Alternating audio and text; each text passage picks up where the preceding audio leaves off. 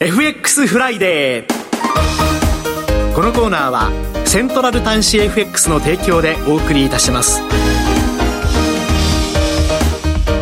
さてここからはみずほ証券金融市場調査部チーフ為替ストラテジストの山本雅文さんにお話を伺ってまいります。山本さんとお電話がつながっています。山本さんおはようございます。おはようございますよろしくお願いします。よろしくお願いいたします。さて現在ドル円は1ドル132円55銭から56銭近辺で推移しておりますが山本さん足元の動きどうご覧になっていらっしゃいますでしょうかはい、えーと、アメリカの経済指標を受けてですね、まあ、非常に大きく上下動してきたと、まあ、いうところかと思います、はい、でちょっと振り返りますとあの4月7日にあのアメリカの3月の雇用統計が出まして、えー、まあ、内容的にはまちまちかなという感じはしたんですけれども、はい、意外に大きく上昇したと、でこれにあの上田総副日銀新総裁のですねあのハト派的な発言なんかもありまして、えー、12日にかけて134円の丸5銭まで上がってたんですけれども、はい、まあ、あの12日、13日とですね、えーと、アメリカの3月の CPI、えー、それから3月の、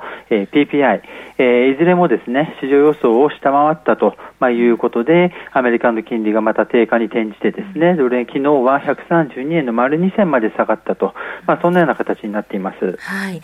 この経済指標によって今敏感に反応しているんですがこれはどういう背景がありますでしょうか？はい、これはですねやっぱりアメリカの金融政策との関係だと思います。はい、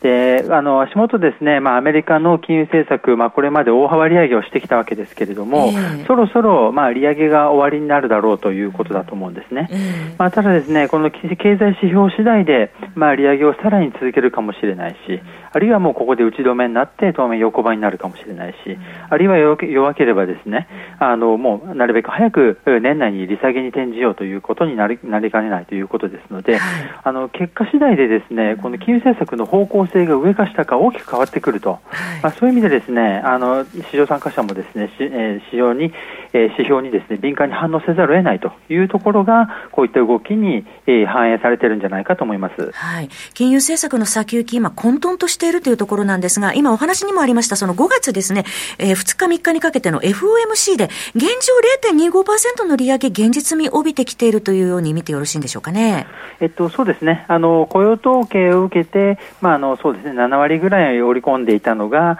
足元はですね、ちょっとあの、インフレ指標が相次いで下振れしましたので、6割ぐらいに下がっている。ただ、どちらかというと、利上げの可能性が高いっていうですね、そんな状況じゃないかと思います。はい。えただ、その6月以降は、どのように山本さんはご覧になってらっしゃいますでしょうか？はい。私はですね、もし5月に利上げをしたとしたら、これで終了するんではないかなと、まあ、いうふうに考えています。はい、で当面、少しあの、えー、と据え置きした後ですね、年内、あの年末近くにですね利下げが開始される可能性は私は高いんではないかなと思っています。はい、年末ですね。えー、さて、先ほどお話もありました、今週月曜日の夜に開催されました上田日銀総裁の会見、山本さんご自身はどうご覧になったのか伺いたいんですが、会見後、円安が一段と進んだというようなところもございましたけれ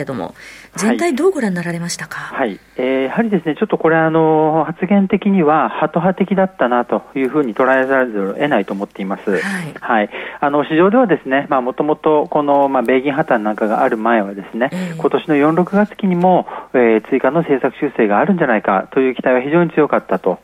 えー、で、えー、まあその後ですね、えー、まああのこの上田総あ総裁の発言が出たわけなんですけれども、えー、あのやっぱりですね、現在の大規模な金融緩和、えー、YCC 政策、それからマイナス金利政策をですね、やっぱり継続するのが適当だっていうのをですね、これ、初心聴取とほぼ同じだったんですけれども、改めて強調したと。いうことです。はい、で、やっぱりこの岸田首相からですね、このコミュニケーション重視で任命された総裁ということで、その総裁がですね、まああのまあこういこれまで続けているこの現状の金融緩和継続という発言をですね、撤回していきなり政策修正するっていう可能性はやっぱりかなり低いんだと思うんですね。はい、まあそういった意味では当面、えー、追加の政策修正を行う可能性が低下したと見ておくべきなんではないかなというふうに思っています。はい。えー、そうですね。それで、まあ、あの、会見後に134円まで上がってきたっていうところなんですけれども、はい。はい、そうですね。えーで、えっ、ー、と、やっぱりですね、これあの、えー、まあ発表、あの、発言後は1円ぐらい、えー、132円から133円ぐらいまでの動きだったと。で、その後ちょっとアメリカの金利が上昇したということもあって、ちょっと、あの、なんていうか、盛られてる感じはあるんですけれども、えー、やっぱりですね、市場の、やっぱりちょっと期待をちょっと変えたというところはあると思います。で、とはいえですね、まだやっぱり市場の、まあ一部にはですね、そうは言っても、6月までにはですね、政策修正があるかもしれないと、まあ、いうことですので、まあ、そことですね、まあ、日銀の認識とのギャップがひょっとしてまだあるとしたらですね、はい、えー、この4月の決定会合なんかでちょっと一波乱あるかもしれないという感じはいたします。その市場は何かあるかもしれないという時のその失望の時にはやはり円売り方向に向かう可能性もあるということでしょうか、ね、そういうことになると思いますね。はい。えー、さて、スケジュールとしましては、えー、今晩からアメリカの銀行決算の発表が始まりますけれども、山本さん、為替市場にはどのような影響を与えると見られてますでしょうか？はい。えっ、ー、と、基本的にはですね、まあ、米銀の、あの、決算、あまあ、あの、1、3月期、まあ、過去ということなんで、将来的にですね、えー、あの、どういうスタンスで銀行経営を行われていくかっていうようなところがですね、焦点になると思います。はい、で、やはりですね、この米銀破綻を受けまして、あの、まあ、中小企業の、あ中小銀行の預金流出は若干止まったように見えるんですけれども、えー、大手も含めた銀行全体としてまだ預金の流出が続いているんですね。で、さらに、まあ、これから景気も悪くなるっていういうことですと、であの規制も強化されるかもしれないということになりますので、そうするとやっぱり先行き、え融資が慎重化してですね、まあ、景気があまあ下押しされる。で、インフレも鈍化するということになりかねないということかと思います。でまだこの影響がですねはっきりわからないのでであの、アメリカの中央銀行の当局者もなかなかその影響の大きさをですね測りかねてるんだと思うんですね。そういう状況でいうと、なかなか例えば経済指標が強く出てもですね、あまりあの上上方向に大きく反応しにくいっていうような影響がまあ出てくるかもしれないなと思っています表には見えていない部分もあるかもしれないというところですね。はい、えー、これからはっきりしてくるんですけれども、まだはっきりしないので、慎重してというところかと思います。はい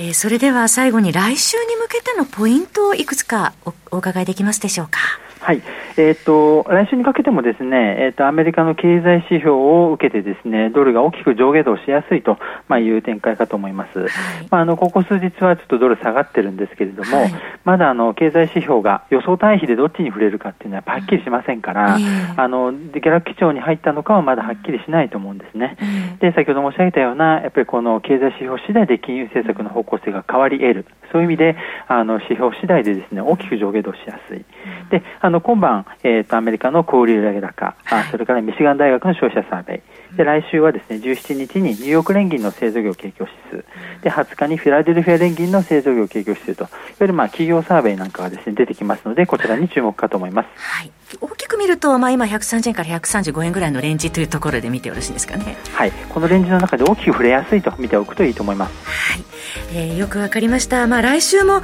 やはり、えー、山本さん、経済指標を睨みながらですね、そのレンジの中でどっちに動くかっていうところを睨みながらの展開になりそうだというところですね。はい、そうだと思いますね。はい。はい、えー、山本さん、今朝もどうもありがとうございました。ありがとうございました。みずほ証券金融市場調査部チーフ為替ストラテジストの山本正文さんにお話を伺ってまいりました。えー、現在ドル円は1ドル132円47銭から48銭、えー、ユーロ円に関しましては1ユーロ146円37銭から43銭となっています。FX フライデーこのコーナーはセントラル短資 FX の提供でお送りいたしました。